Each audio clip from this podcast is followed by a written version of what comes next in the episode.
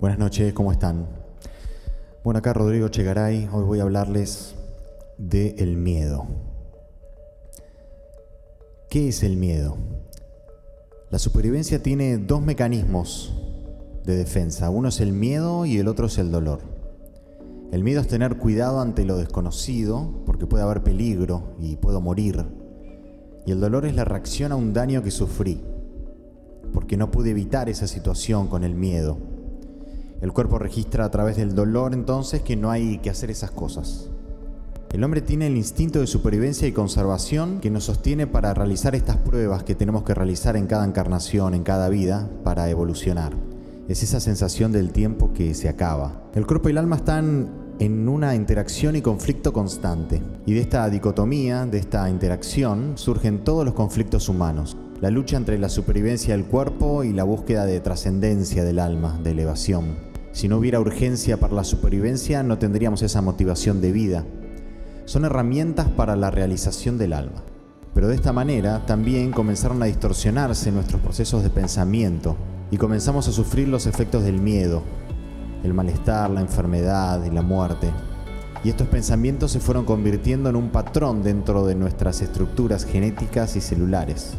El miedo es un egregor, es decir, que es una entidad creada por la mente y que muchas veces adquiere una conciencia propia y hasta una consistencia energética en nuestro cuerpo. Lo sentimos en parte de nuestros cuerpos. La mente se quiere aferrar a una seguridad que no existe, se quiere aferrar a una relación, a un objeto, un trabajo, y entonces siente miedo. Pero un pensamiento de miedo no tiene un poder en sí mismo, solo tiene poder sobre vos si le prestás atención y crees en él. Entonces lo que vos crees se convierte en tu experiencia. Pero estos pensamientos de miedo son aleatorios, caóticos, temporales, y si quedamos atrapados en ellos vamos a sufrir. Hoy la ciencia habla de la neuroplasticidad, es decir, que el cableado físico del cerebro cambia según los pensamientos que se mueven a través de él. Las neuronas que se activan se conectan entre sí y cuanto más atención ininterrumpida y fuerte tengamos sobre algo, más fuerte se va a hacer esa conexión. Si tus pensamientos son de miedo, de negatividad, estás incrementando la conexión de tus neuronas para que surjan más pensamientos similares. Y por el contrario, obviamente, si dirigís tus pensamientos hacia el amor, la alegría, el agradecimiento, la compasión, creas conexión neuronal para repetir esas experiencias. Y también está probado que el miedo modifica nuestras células. Si estamos siempre con miedo, nuestro cerebro va, a segregar esos químicos correspondientes y la célula se va a adaptar a eso y se va a modificar en consecuencia. Es como cuando miras una película de terror. Si tu atención está metida totalmente dentro de la película, vas a sentir miedo y tu cerebro va a responder segregando esos químicos. Pero si elegís estar consciente y presente y te das cuenta que solo la estás mirando a esa película, sos solo un observador, entendés que lo que está ocurriendo es eh, ajeno a vos y podés elegir no reaccionar emocionalmente ante eso. Y cuanto más miedo tengo, más controlador soy. Pero ¿qué es lo que estoy tratando de salvar con el miedo? ¿Qué es lo que tengo tanto miedo de perder? ¿Cuál es esa amenaza? La mente siempre necesita algo para chantajearte, entonces lo primero es identificar qué es. En general es la muerte, muchas veces el miedo a la pérdida de la conciencia, a dejar de existir. Buda dijo, el miedo se origina en una mala interpretación de la muerte, porque es simplemente un estado de transición entre vidas corporales. Es decir, que cuando elevamos nuestra conciencia nos damos cuenta de la inmortalidad de nuestra alma, de que este paso por este cuerpo es simplemente algo temporal, se disuelve este miedo a la muerte. También tenemos miedo al sufrimiento propio ajeno, pero como los humanos estamos viviendo mayoritariamente en inconsciencia, muchas veces aprendemos a través del miedo y del dolor. Pero este sufrimiento es lo que ayuda a nuestra alma a evolucionar, nos ayuda a entenderlo, a trascenderlo. También el miedo del abandono o la soledad, porque somos seres gregarios y nuestro inconsciente animal, la soledad, el abandono, la separación de la familia es igual al peligro de muerte en la selva. Estoy solo en peligro frente a los depredadores nuestros miedos también se generan de acuerdo a nuestro sistema de creencias. Por ejemplo, el miedo a la muerte cuando creo que no hay nada después de ella. Miedo a la escasez de dinero cuando hubo dramas por quiebras familiares. Miedo a tener dinero cuando hubo mucho dolor por separaciones de familia a raíz de problemas de dinero, de herencias. Memorias inconscientes de miedo que incorporaste de tu familia, si tuviste familiares miedosos, historias dramáticas de la familia. También memorias conscientes e inconscientes por traumas propios, por ejemplo, si tu mamá sintió mucho miedo cuando vos estabas dentro de la panza, si te abandonaron de bebé, si tuviste bullying, abusos, etc. También viene el miedo por el desconocimiento de las cosas. Por ejemplo, si no sé qué pasa después de la muerte, voy a tener miedo. Si no sé cómo va a ser este nuevo trabajo, me puede dar miedo. Y ahí es cuando aparece el miedo, cuando entra en confusión por no saber lo que está pasando.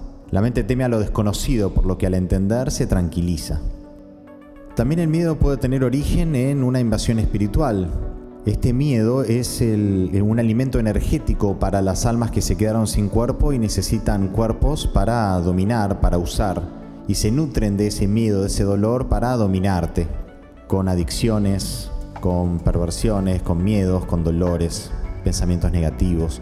Con eso baja tu campo de energía, se debilita tu sistema inmunológico y esa baja de frecuencia facilita al mismo tiempo que otras entidades sigan entrando y se genera como un círculo vicioso.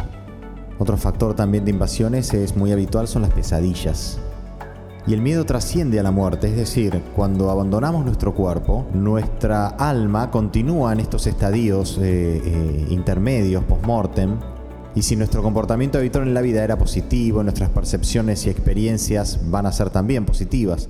Pero si nuestra vida fue oscura, perjudicial, dañina para otros, llenas de miedos, vamos a sentir todo esto también cuando abandonemos nuestro cuerpo. Es decir, sí o sí, el miedo es un trabajo que tenemos que trabajar y transformar y trascender durante esta vida corporal, para no seguirlo cargando luego. Bueno, ahora vamos a hablar de la terapéutica, cómo trabajamos el miedo. En primer lugar, ¿cómo superar el miedo? No puedes superar algo que no existe. El miedo es imaginación excesiva. Entonces, para no tener miedo no hay que hacer nada, hay que dejar de imaginarse. Es decir, estás creando cosas que no sucedieron todavía. Pero ahora, en este mismo momento, ahora mientras estás escuchando, ¿tenés miedo? En el momento presente no existe el miedo. El miedo es o un exceso de pasado o un exceso de futuro entonces, concentrarte en el momento presente y darte cuenta que en realidad tenés miedo por algo que no existe todavía. Otro paso fundamental es limpiar terapéuticamente las memorias inconscientes y tus sistemas de creencias. Para no quedar atrapado en este estado de conciencia, tenés que hacer ese trabajo terapéutico personal, no solo de terapia, sino de entrar en conocimiento espiritual, lecturas, y liberarnos de estas fidelidades familiares, inconscientes, nuestras creencias y patrones tóxicos de pensamiento. Darte cuenta que el que manda sos vos y que la mente es tu sirviente, que vos no sos tu mente, que vos tenés una mente. Vos sos el observador, la conciencia que usa la mente para interactuar con el entorno. Es decir, no pedirle a tu mente, por favor, sé buena hoy, no me atormentes hoy. Vos, esa búsqueda de, de, piedad de tu mente no es una buena relación. Vos sos el maestro que tiene una mente, la mente es tu sirviente. También es importante controlar tu mente con práctica, rutinas, orden. La mente es cambiante, tenemos más de 16.000 pensamientos por día durante la vigilia, muchos repetitivos, otros sin sentido. Entonces con las rutinas, con el yoga, con las meditaciones, con las rutinas horarias y el orden, pasamos a controlar nosotros a la mente. También trabajar el desapego, sin reprimir los deseos, sino ir cambiando día a día, transmutándolos, para experimentar un placer superior de hábitos más saludables, Comenzar a proyectar nuevas películas positivas en tu mente día tras día para ayudar al cambio de patrón y acostumbrar a tu mente a este nuevo estado de positivismo. La mente inconsciente es como un niño crédulo o ingenuo que no diferencia entre la realidad y la virtualidad, entre tener una experiencia material o solo pensar en esa experiencia. Es como cuando vemos una película de terror, tenemos realmente miedo pese a que no nos está pasando nada físicamente. Es decir, si estás produciendo películas de terror en tu mente, deja de producirlas y empezá a, producir unas comedias, historias de amor, historias de suspenso, de viajes, de aventuras, hasta que ya eso se haga un hábito. Otra forma de trabajar el miedo es proyectar tu mente a qué es lo peor que te puede pasar. Ok, miedo, dame tu mejor golpe, dale a fondo. Sri Ramana Maharshi, un sabio hindú, a los 17 años tuvo como un ataque de pánico muy muy fuerte y sintió que se iba a morir en ese momento. Como estaba solo, dijo, bueno, ok, voy a ayudar a la muerte. Y se tiró al piso y sintió como la muerte estaba llegando y se, y se apoderó de él. Y dijo, ok, voy a estar consciente hasta que las luces se me apaguen, hasta que se acabe todo. Hasta que se fue ese estado y se dio cuenta de que había, él tenía un poder ahí, de que, de que pudo sentir esa presencia completa de su ser y que su ser real, su alma, no estaba bajo amenaza, de que no se estaba pagando su vida, y esa experiencia le sirvió para eliminar para siempre el miedo de la muerte en él. Fue como un despertar. De hecho, murió 50 años después. El que tiene el poder entonces es el que no tiene miedo a perder. Ok, si pierdo esto, lo pierdo. Listo, que venga. Entonces no me voy a, no me voy a quedar apegado a esa sensación de apego, a ese miedo, sino solamente con el aprendizaje. Y cuando vuelva a sentir esa emoción, ese miedo, ya no va a controlar mi vida. Voy a poder desapegarme, verlo desde afuera y decidir que no voy a vivir más con eso, porque ya lo entendí.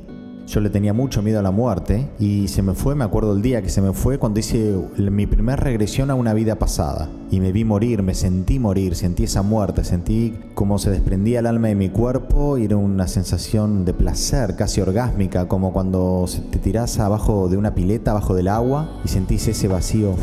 Y ese día se disolvió el miedo a la muerte, es decir, con una, dos, tres, cuatro regresiones a vidas pasadas, es inmediatamente vivís, lo sentís, te das cuenta de que sobreviviste todas esas muertes y de que no pasa nada.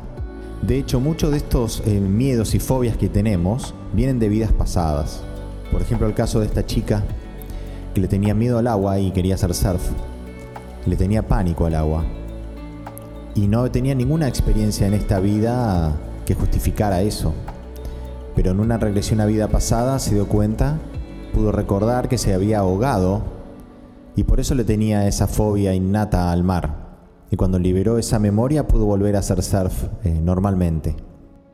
También hay muchos miedos e incertidumbres que tenemos de nuestro futuro, de lo que creemos que nos va a pasar. Eso nos puede enfermar. Entonces mediante progresiones hipnóticas al futuro podés reprogramar estos miedos.